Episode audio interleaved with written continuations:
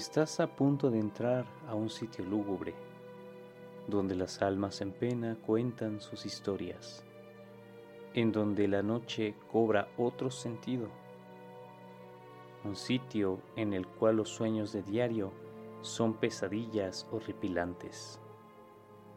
El rincón del horror es la zona en donde lo macabro, interesante y extraño se reúnen para que cada noche pienses que lo terrorífico se encuentra en todos lados, en tu casa, en tu barrio o dentro de ti mismo. Acompáñanos cada martes y sábado a descubrir lo aterrador que el mundo esconde de la vista humana. Síguenos y conviértete en un nuevo inquilino aterrorizado de este condominio de lo tenebroso. El rincón del horror te está esperando.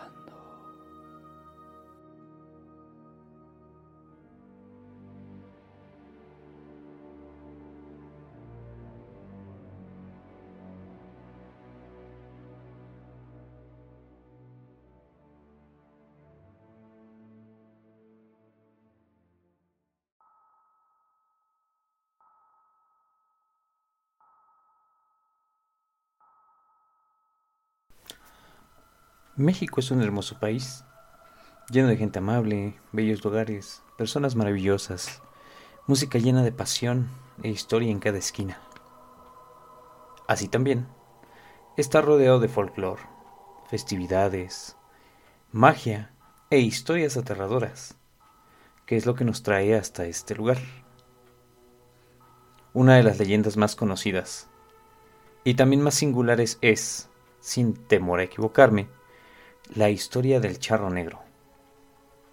Un ente, el cual se relata, aparece en los pueblos tanto a hombres, los cuales son encontrados con rostros de terror, así como a mujeres, de las cuales no se sabe más al respecto, aunque ha habido personajes que han tenido la fortuna o el infortunio de encontrarlo ya casi llegado el amanecer, y son quienes cuentan las historias sobre este singular ser.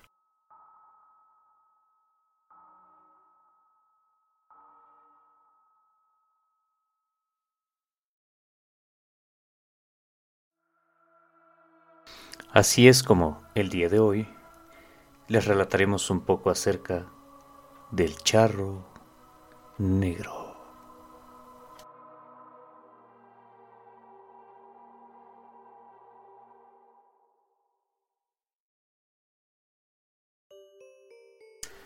Cuando el sol comienza a esconderse y las gallinas trepan los árboles para dormirse, las madres meten a sus hijos.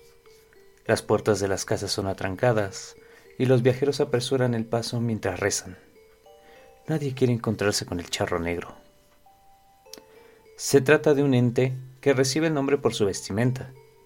Siempre que se aparece, porta un elegante ajuar de charro color negro con detalles de oro o plata. Se le puede ver montado sobre su caballo.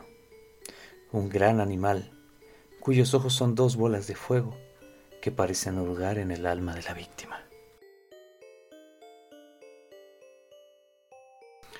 Los citadinos tenemos suerte, pues el charro negro solo acecha en las lejanías de la urbe y se presenta ante aquellos que viajan solos.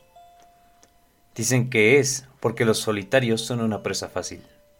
Quizá sea por el miedo que sienten y que a veces los incita a tomar malas decisiones. Pero, ¿sabías que aquel espectro alguna vez perteneció al mundo de los vivos? La leyenda del charro negro cuenta que se trató de un hombre traicionado por su propia ambición y avaricia. El charro provenía de una familia humilde. Sus padres, aunque lo amaban, nunca pudieron cumplirle sus caprichos. Al charro siempre le gustó ir bien vestido. A veces, incluso, no comía durante días para ahorrarse unos pesos y con lo juntado poder comprar para un buen sombrero. Sin embargo, estaba cansado de su inagotable pobreza. Por más que trabajaba, el dinero nunca le alcanzaba y tenía que andar todo el día con las manos llenas de tierra. Tiempo después, murieron sus padres. Al quedar solo, La miseria del charro aumentó considerablemente, por lo que tomó una decisión que cambiaría su vida. Invocar al diablo para pedirle riqueza. Nadie sabe cómo lo consiguió, pero finalmente Lucifer se apareció. Aquella entidad supo leer los ojos y el espíritu del hombre que lo había llamado, así que de inmediato le ofreció cantidades de dinero que ni siquiera en dos vidas podría gastar.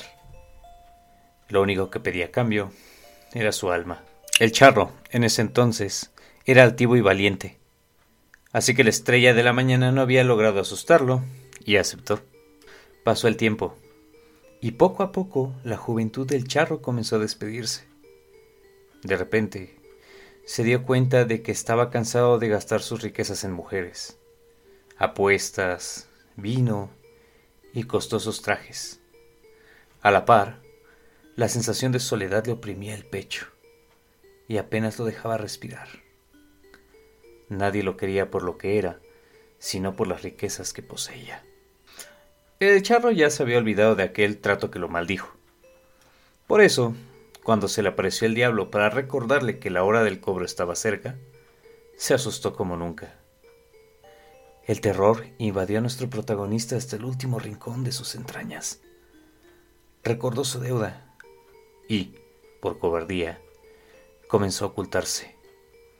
Mandó al personal de su hacienda a poner cruces por toda la propiedad y a construir una pequeña capilla.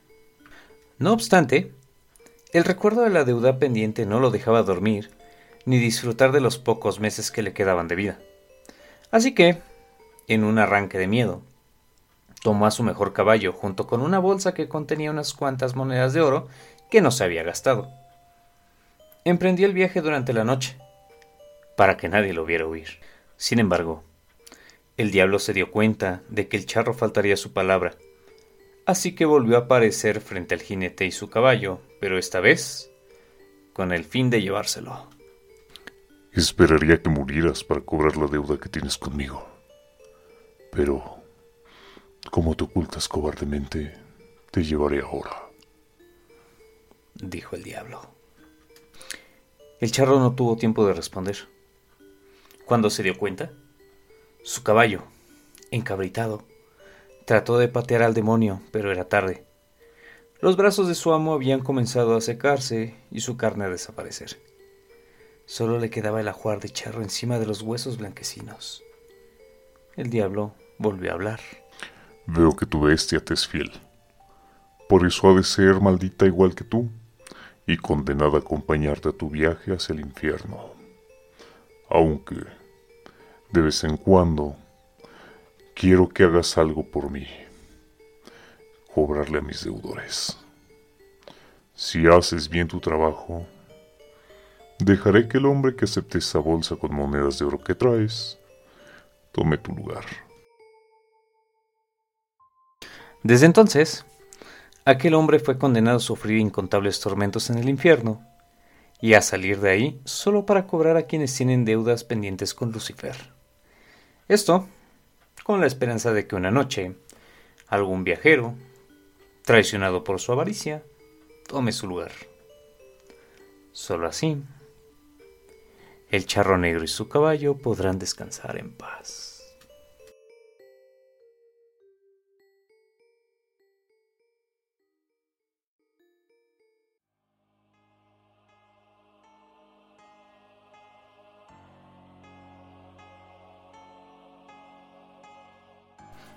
Quizá la siguiente historia no es algo tan conocido o tan popular como la historia anterior. Sin embargo, es una historia bastante peculiar e interesante sobre el México virreinal.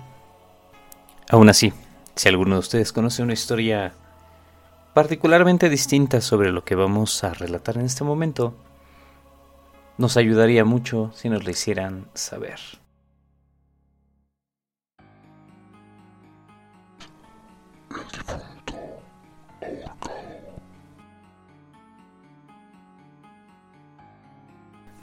El siguiente relato fue recopilado por la página Chilango, en la cual se cuenta una de estas peculiares historias del virreinato, de las cuales casi no se habla.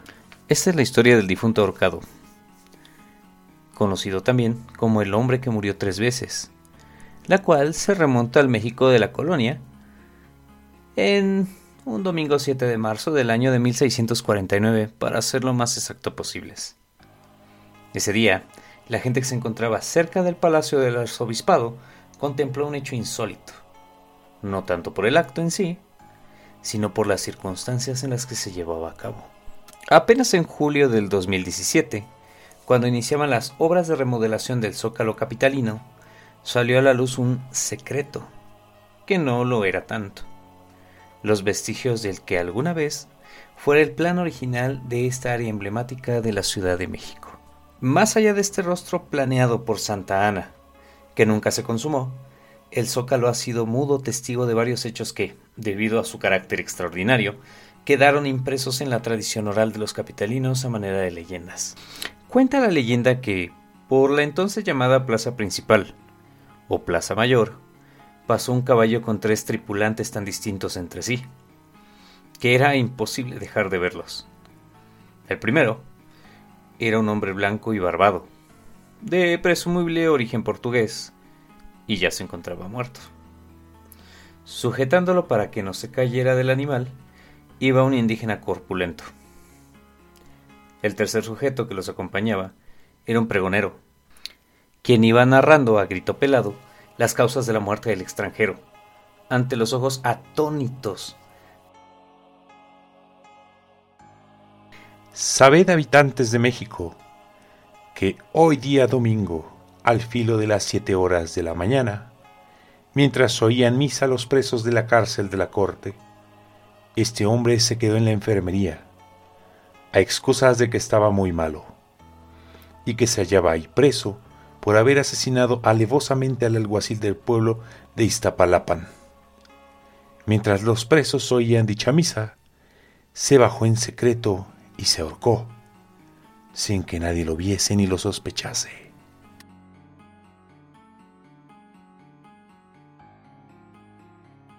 Acabada la Eucaristía y buscándolo los carceleros, lo encontraron como ya se ha dicho. Se les dio cuenta a los alcaldes de la corte y hecha la averiguación correspondiente, en la que se aprobó que ninguna persona le había asesinado ni prestado ayuda, se pidió licencia al arzobispado para que se ejecutara con la pena capital, a la que había sido previamente condenado por la muerte del alguacil del pueblo de Iztapalapan. Sepan, mexicanos, que por ser hoy el día del santo doctor de la iglesia Tomás de Aquino, y además domingo por ley, no puede haber ejecuciones, pero sí puede hacer justicia a la patria. Y es la patria quien ordena que hoy sea ahorcado el ya difunto en la plaza mayor de esta ciudad, para que sirva de escarmiento y ejemplo a los que cometen este tipo de actos. Poco a poco, la muchedumbre curiosa fue creciendo. Y es que, si bien la Santa Inquisición tenía por costumbre quemar simbólicamente a alguien que ya había fallecido, o desenterraban sus huesos en señal de deshonra, era un hecho insólito que en esta ocasión realmente se fuera a colgar a un cadáver, cumpliéndose así una suerte de la segunda muerte del difunto ahorcado. Y así fue.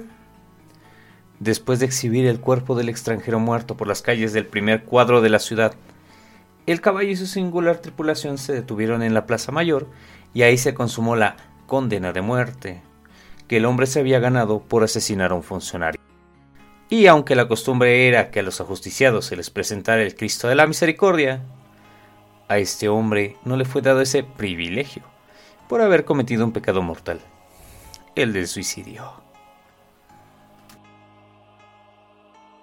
El cadáver del difunto ahorcado estuvo ahí hasta el atardecer, siendo apedreado por los niños que se divertían utilizándolo de blanco. Cuenta también la leyenda que esa misma tarde soplaron vientos muy fuertes y la gente comenzó a rumorar que se trataba de el diablo. Asustados, los habitantes pidieron que, al descolgarlo, fuera llevado lejos del centro de la capital y así se hizo como el cadáver no tenía derecho a ser enterrado en Tierra Santa por ser asesino y suicida, fue arrojado a las pestilentes aguas del lago San Lázaro, donde hoy se encuentra la Cámara de Diputados. Así fue como se cumplió la tercera muerte del extranjero cuya historia pasó a la tradición oral en muchas versiones, mezclándose los hechos con una buena dosis de fantasía. Esperando que les gusten estos relatos, el día de hoy cerraremos con broche de oro, con una historia o leyenda acontecida en Pachuca de Soto Hidalgo, la cual, a decir verdad, nunca había escuchado y no había tenido conocimiento hasta este momento. El crimen de la pasadita.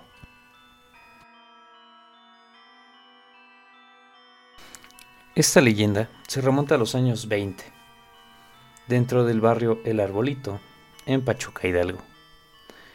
Esta colonia cuenta con numerosos callejones, uno de los cuales era apodado como La Pasadita. Al fondo de este pequeño pasadizo vivía una pareja de ancianos en un cuartito muy modesto, al frente del cual habían puesto una tienda con el mismo nombre. Desde allí vendía y fiaban aguardiente a los mineros, que a diario acudían a comprar después del trabajo. Si bien vendían mucho, los viejitos se distinguían por vivir con mucha austeridad. Siempre llevaban las mismas ropas remendadas y comían muy poco. No se permitían salir ni gastar en diversiones. Hasta cuando iban a misa, lo hacían primero el uno y después el otro, ya que alguien siempre debía quedarse a cuidar la tienda por si les robaban. A pesar de su apariencia, los vecinos decían que eran muy ricos y que seguramente habían ocultado su fortuna bajo el piso o detrás de las paredes de su cuarto. Tales rumores fueron escuchados por una pareja de maleantes, que una noche acudieron a asaltarlos. Fue un crimen abominable. Los ancianos intentaron defenderse y los ladrones terminaron por asesinarlos, metiendo el cadáver del viejo en el baúl de un rincón. Como su esposa no cabía, a ella la dejaron tendida sobre el suelo en medio de un charco de sangre. Entonces se pusieron a buscar. Se alegraron de encontrar una olla inmensa, enterrada y llena de monedas de oro. Al instante comenzaron a llenarse los bolsillos. Sin embargo, la olla no terminaba de vaciarse. Al final optaron por cargarla entre ambos y salir de ahí antes de que amaneciese. Pero al salir por la puerta de atrás, el recipiente se les cayó y se regó por toda la callejuela. Nerviosos, ambos tomaron cuanto pudieron y huyeron. En el camino las monedas se les caían de las manos y los bolsillos, dejando un reguero que atrajo la atención de la gente y condujo a la policía hasta su paradero. Solo cuando los encontraron, con las manos vacías y las ropas manchadas de sangre, fue que confesaron su crimen. Los cuerpos de los ancianos fueron recogidos para recibir la cristiana sepultura y a los ladrones los ejecutaron. Sus cuerpos fueron empalados a la entrada de la pasadita para escarmentar otros posibles asesinos y malhechores.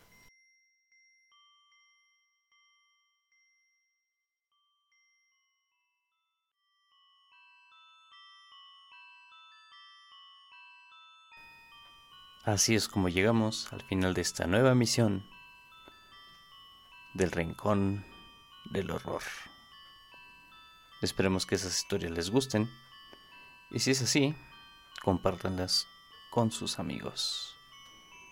Nos veremos pronto.